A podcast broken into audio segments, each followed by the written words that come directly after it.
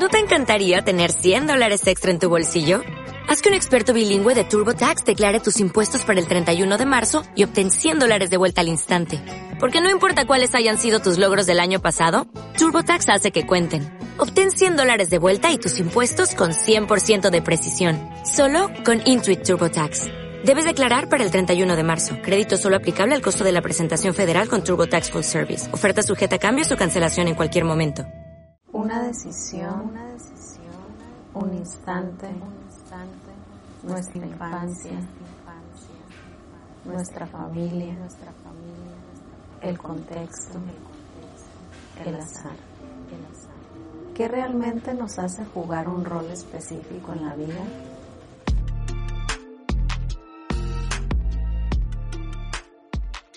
Casa de las Ideas de Tijuana Innovadora presenta Pasajero 29. Un podcast para conocer a los agentes de cambio que hacen la diferencia.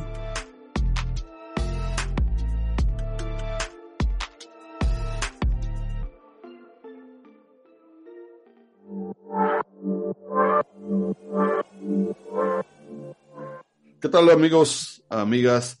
Regresamos nuevamente con Pasajero 29. Este es el episodio 1 de la segunda temporada, una temporada que ya estábamos esperando con mucha ansiedad porque queríamos retomar estas charlas donde conocemos más a fondo a agentes de cambio de, de la ciudad, de la región y donde conocemos todas sus estrategias para tener incidencia en la ciudad. Y bueno, pues el día de hoy no es la diferencia. Vamos a conocer a un gran agente de cambio social de la, de la zona, que además hace investigación y otras cosas que ya nos platicará. Él es Jorge Francisco Sánchez. Y dirán, ¿y quién es Jorge Francisco Sánchez? Bueno, Jorge Francisco Sánchez es Jofras, como todos lo conocemos y como todos le, le tenemos mucho cariño por todo el trabajo y la amistad de muchos años aquí en la, en la zona. Él es un tijuanense, nacido en la Ciudad de México, hijo de padre sonorense y madre baja californiana.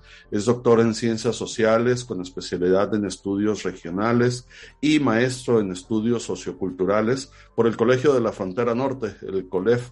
También es licenciado en diseño gráfico, egresado de la Universidad Iberoamericana. Es profesor e investigador del Colegio de Ciencias Sociales y Humanidades en CETIS Universidad, donde coordina el Centro de Excelencia en Desarrollo Humano y Social.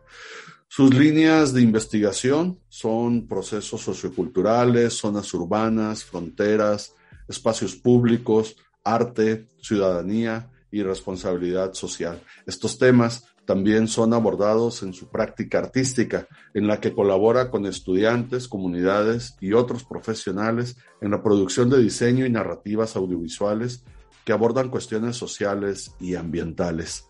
Esta aproximación interdisciplinaria le permite hacer frente a los desafíos que se presentan en los contextos donde trabaja, haciendo etnografía, construyendo espacio público o participando en organizaciones y movimientos ciudadanos que abordan problemáticas de seguridad y vida cotidiana en la frontera México-Estados Unidos.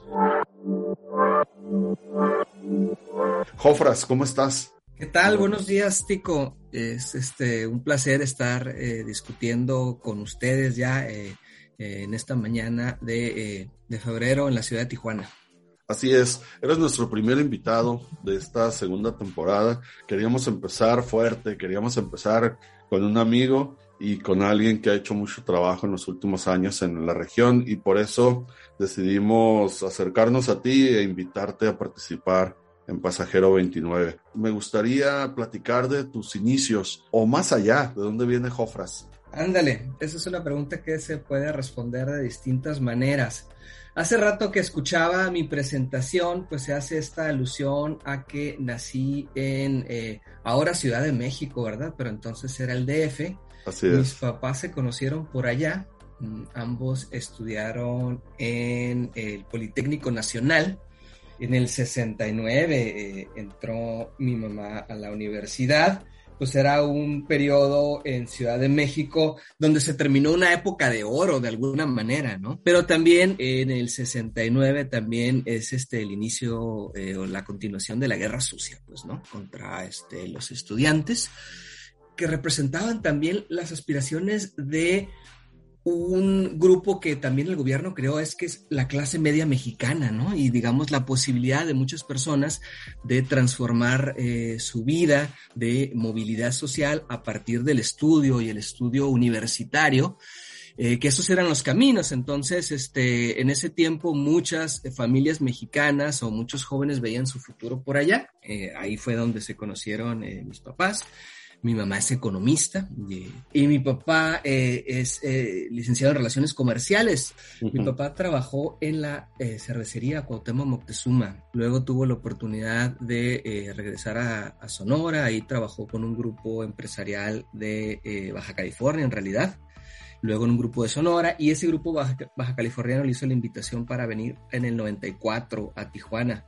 Nosotros llegamos por acá en, en junio de ese año. Claro que Tijuana es una ciudad que conozco desde siempre, pues aquí están este, las hermanas este, de mi mamá y de niño la verdad es que Tijuana a mí me atemorizaba. Tú te acordarás porque la casa a la que siempre llegábamos está en, este, en el Infonavit de los Altos, enfrente del Infonavit de los Altos, en la calle de Eh, la Choliza, pues, o sea, tú te acordarás este, de la Choliza de este, finales de los ochentas. Claro. Entonces que me mandaran a comprar este, leche, a, digamos, a un abarrotes era pasar por todos los muros esgrafiados, pues, ¿no? Este, los los vatos tomando barra. Una ciudad sin infraestructura en ese tiempo, digamos, la única infraestructura que había era el cruce fronterizo y, digamos, este, los, los anillos todavía que hay de esos, de esos, este, de esos puentes, pero fuera de eso, Tijuana era una ciudad pues que no tenía este, un sistema de distribución de agua, había que pedir las pipas. Digamos que el, signo eh, conspicuo de la ciudad era la falta de infraestructura. Esto para decir que me ha tocado ver cómo Tijuana se ha transformado eh, físicamente. Eh, bueno, entonces yo desde el 94 vivo en Tijuana ya residencia permanente. Mm, año año difícil, Tijuana protagonizando también el magnicidio, pues, ¿no? El magnicidio que hubo en el 94 por acá. Pero bueno, yo llegué el verano después de, este hecho, ¿no? A, iniciar la prepa.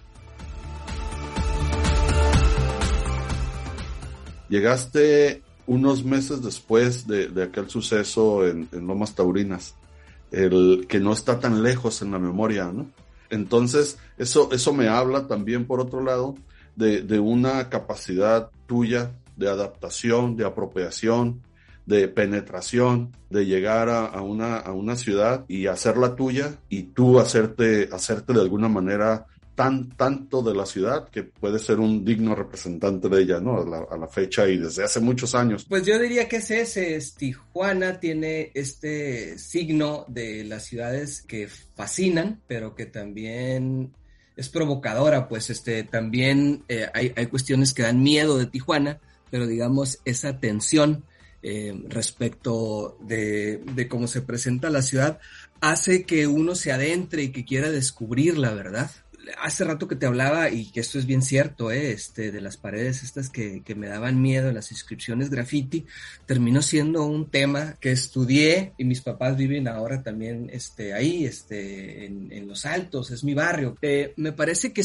Tijuana es una especie de puerto en donde los marineros o la gente que llega, aunque aquí digamos el puerto es terrestre, no se pregunta acerca de tus orígenes y el pasado eso es como un tabú. Eso no hay que preguntarse eh, acá. En Tijuana se, cortan este, esos vínculos y esas relaciones y puede ser, pues, puede ser a pesar de lo que haya sido incluso en tu vida, ¿no?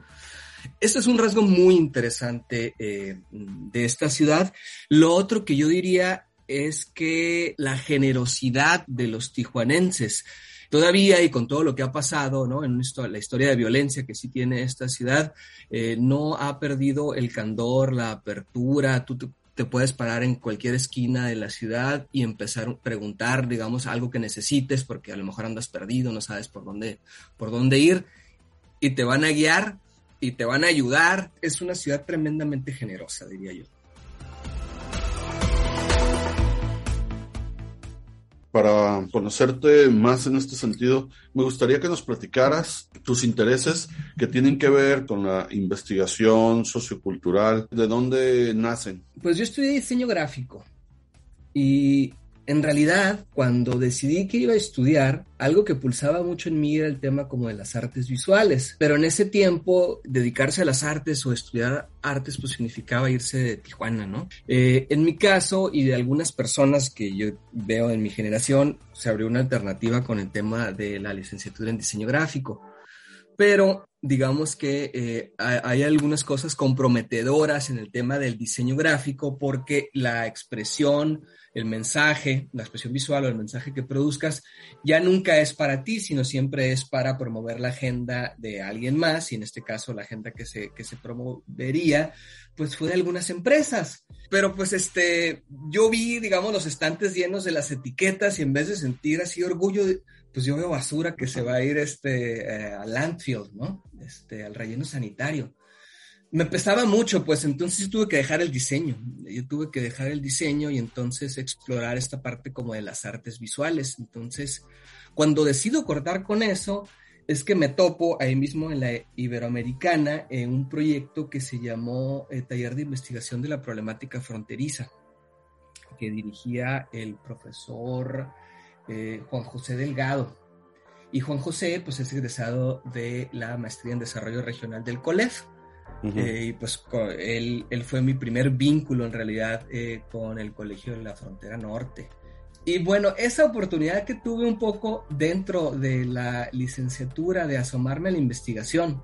Y luego un verano de, de un proyecto de investigación que la Universidad de San Francisco vino a hacer a, a, a Tijuana me permitió conocer la profesión de, de, los académicos. Entonces tenía profesores de ahí, de, de, San Francisco, gente experta en la teología de liberación, por un lado, este, o gente experta en, en, en el tema como de, la cultura eh, eh, centro y sudamericana, persona, eh, por ejemplo, Mike Stanfield, él había recorrido todo el país, México, en bicicleta. Todas estas cuestiones, pum, me destaparon, digamos, este, la cabeza, ¿no? Entonces, este, es cuando empiezo a, a, romancear, ¿no? Que yo probablemente podría hacer eso. Pero, digamos, entre ese anhelo y que se concretara la oportunidad pasaron algunos años. Yo salí de la licenciatura en el 2002 y en el 2008 es que entré al Colegio de la Frontera Norte a hacer una maestría en estudios socioculturales. En un proyecto conjunto con la UABC, pero nos titulamos por el COLEF, nosotros.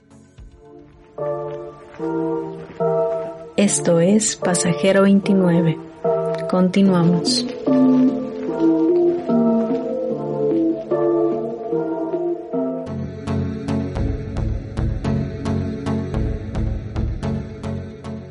Continuamos con Pasajero 29 y continuamos con esta charla con Jorge Francisco Sánchez Jofras, el doctor Jofras.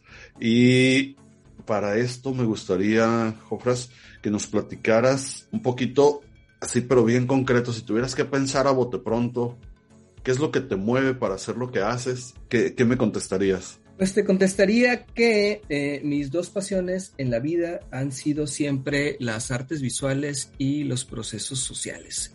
Entonces, aquellos espacios, aquellos proyectos en donde este, se conjunten, digamos, esas dos este, posibilidades, a mí me convocan. Siempre voy a estar como presente en, ese tipo de, espacio, proyecto, sea el tema del graffiti, sea el tema del muralismo, sea del tema del movimiento artístico-cultural de Tijuana, porque todos tienen un signo transformador algo que a mí eh, me ha motivado mucho a continuar en estos procesos es que cada vez más el actor que proviene de los procesos eh, o proyectos artísticos y culturales se sienta en la mesa en donde se toman las decisiones. Ayuda a imaginar la ciudad y las formas de eh, atender los distintos problemas que implica la condición de ciudad, la condición de frontera, la condición de desarrollo. Aún más, y es que eh, agentes que no propiamente eh, han sido formados en una práctica artística están actuando desde el campo de la cultura. Eh, no necesariamente, digamos, el, perfil típico, ¿no? de artista visual o bailarín o músico. Y creo que también se ha convertido en un lugar para hacer política.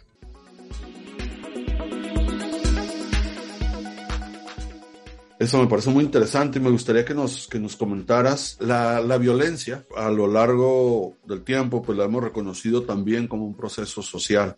Entonces, seguramente tú tienes una idea y un concepto en relación a esto. En ese sentido, me gustaría que nos platicaras un poquito cómo te has involucrado con la prevención y cuál es tu nivel de participación o, o los proyectos en los que participas. Híjole, pues también es una preguntota. Pero bien, mira, originalmente cuando empecé a estudiar estos temas, pues hubo que decidir si la categoría de estudio era seguridad o violencia. Y al inicio yo definí por seguridad porque seguridad hacia el año 2010 eh, era un tema que permitía entender las omisiones de los actores institucionales en términos de eh, el vínculo que activa la relación ciudadano y gobierno, que es este el intercambio de nuestras soberanías por seguridad. Entonces, frente a la crisis de eh, seguridad en ese tiempo, el, el, concepto con el cual entré a esto, e incluso todavía no se acuñaba de manera como muy clara la idea de prevención de las violencias.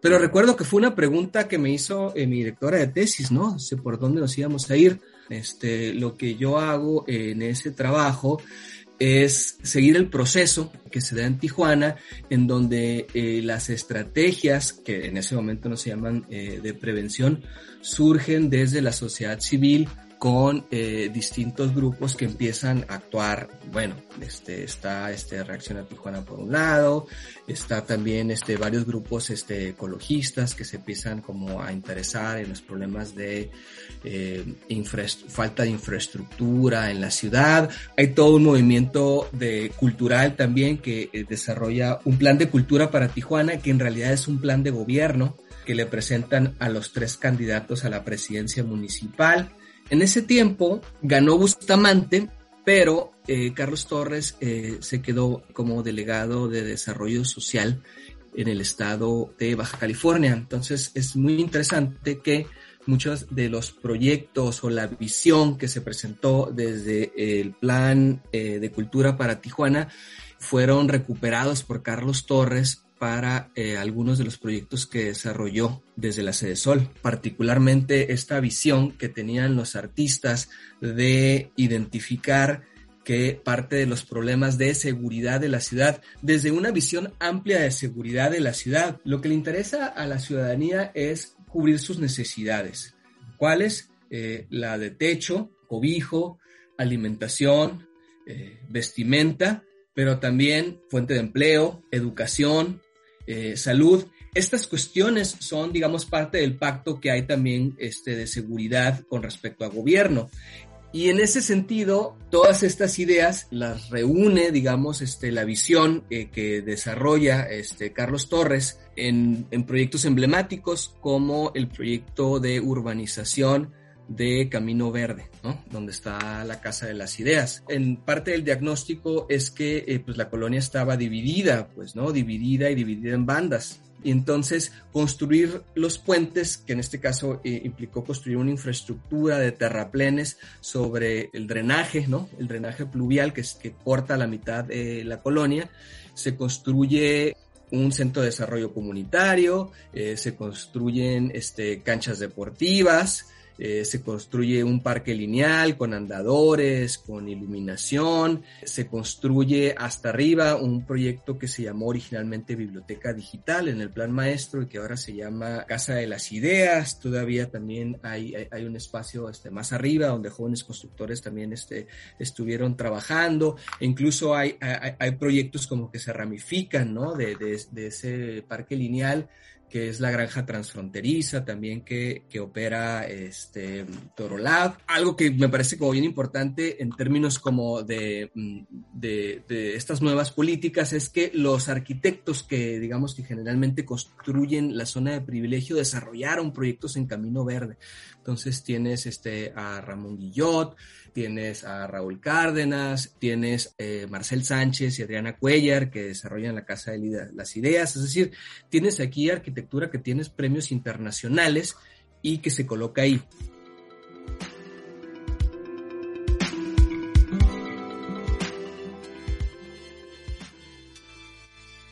Un poquito lo que nos platicas a lo largo de, de esto es cómo transitamos del concepto de seguridad pública a entender el concepto de seguridad humana e incorporarlo a las políticas locales, ¿no? Este concepto más, más amplio que, que es satisfacer todas las necesidades del ser humano para que pueda tomar decisiones, para que pueda sentirse en un ambiente donde se pueda desarrollar, donde pueda existir la movilidad social, donde puedan existir las condiciones, los acercamientos, las ofertas, para poder desarrollarse, ¿no? Y que la inseguridad no sea un tema que te detenga, que te genere temores, miedos, etcétera. Y es algo, es algo que, que yo particularmente he criticado en, en la ciudad, en, en foros cercanos, que la visión institucional de la prevención se ha mantenido en el tema de la prevención del delito y no de, no de la prevención de las violencias y no en el, en el de prevención del comportamiento violento sino del delito, del acto específico de cometer un delito. Y entonces por eso existen programas como el operativo Mochila, que son más reaccionarios. Exacto, y más estigmatizan a la población. Sí, por supuesto. Entonces, ¿cómo le hacemos para eh, restituirle los derechos a la ciudadanía? Creo que lo ha sintetizado muy bien, cuáles serían las acciones necesarias para que las personas puedan eh, ejercer sus libertades en, en términos de un, eh, un, proyecto político que se dice de sí uh, democrático. Y yo creo que ese es el, el, el problema en, en, el que nos encontramos en las últimas dos décadas, yo creo, en México, porque se desarmó la maquinaria que de alguna manera hacía posible eso y eh, era el Estado benefactor. Pero habría que decir también que eh, gran parte de la inversión que hemos hecho en los últimos años la hemos puesto en temas de seguridad pública y hemos destinado mucho dinero a armas, mucho dinero al sistema carcelario, eh, hemos aumentado eh, los sueldos a los jueces y no tenemos más justicia, tampoco tenemos eh, numéricamente más condenas acusatorias y tampoco hemos este, ampliado los carriles para desarrollar otros eh, procesos desde la base, que sería irnos este, a la prevención para que niños, eh, niñas, mujeres, jóvenes, padres, abuelos puedan desarrollarse en este, eh, en este país que tanto queremos. Podemos, por eso estamos en Tijuana y no nos hemos ido, ¿no?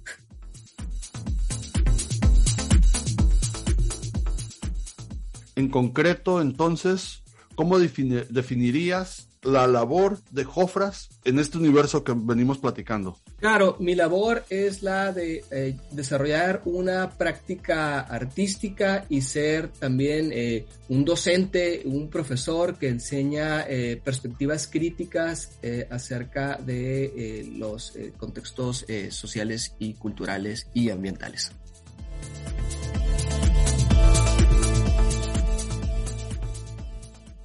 Cuál es el resultado o algún resultado que nos puedas compartir o algún caso de éxito o algo que digas, hice esto y resultó esto que, que a mí me genera orgullo.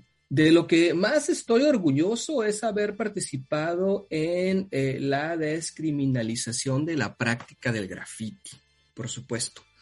Cuando entré a esto ya estaba en el Código Penal de Baja California con penas fuertísimas, pero lo que media ahí es cómo eh, socialmente vemos el graffiti. Yo creo que ahí este, me siento bien orgulloso de contribuir a una nueva visión de esto y esto ha permitido que eh, varias personas jóvenes desarrollen una práctica de arte urbano en esta ciudad y que poco a poco tengamos más murales. Y ha sido todo un transitar, ¿no? Hasta llegar a lo que ahora es un motivo de orgullo de la ciudad. Por supuesto, creo que es una de las estrategias que podemos ver a lo largo de las este, ciudades fronterizas, y es que uno de los recursos que hay a la mano para la expresión de, digamos, de todas estas necesidades de las que hemos hablado, es la de eh, el arte, el arte urbano. Y eso nos los enseñó es el proyecto post-revolucionario y luego el muralismo chicano, y bueno, y ahora acá lo tenemos en el muralismo fronterizo.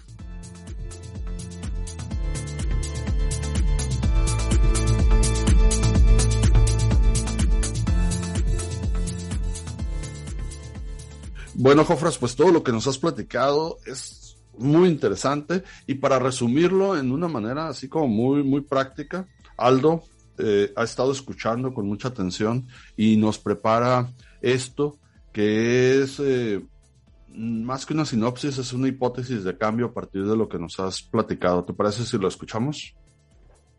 ¿Cómo no? Adelante.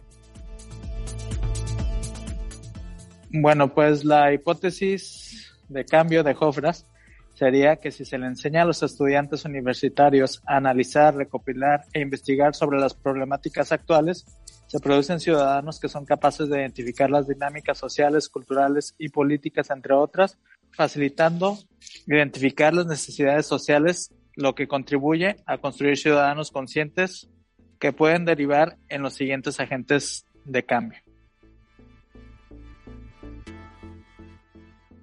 ¿Qué te parece, Jofras? Ahí está lo que, lo que resume Aldo. Me parece perfecto pensar en los agentes de cambio posibles y vincularlos con el proceso educativo. Y entonces sí, creo que la labor de los que nos dedicamos a la docencia universitaria es lo que puede construir en el aquí, en el ahora, otros ciudadanos y me parece que en esto hay mucha fortaleza en ciudades como Tijuana y en ciudades fronterizas, por lo cual eh, yo sumo mi labor a la de todos aquellos docentes universitarios que están construyendo nuevos, mejores, actuales ciudadanos. Mi reconocimiento, seguro nuestro reconocimiento a ustedes. Muchas gracias, Jofras. Pues es así como llegamos al final de este primer capítulo de esta segunda temporada de Pasajero 29. Es la que corresponde a este inicio del 2022 y estamos muy contentos de empezar con el pie derecho y con este invitadazo de lujo con Jorge Francisco Sánchez Jofras. Muchas gracias a todas las personas que nos hacen el favor de escucharnos a través de las diferentes plataformas. Hasta la próxima semana. Pasajero 29 es una producción de Casa de las Ideas de Tijuana Innovadora AC. Conducción, Tico Orozco. Edición, Aldo Otero. Guión, Luz Serrano. Y la voz de un invitado diferente cada semana que nos comparte a partir de su historia de qué manera aporta para la prevención de las violencias y qué es lo que lo mantiene ahí. Escúchanos cada semana a través de tu plataforma favorita de podcast. Pasajero 29.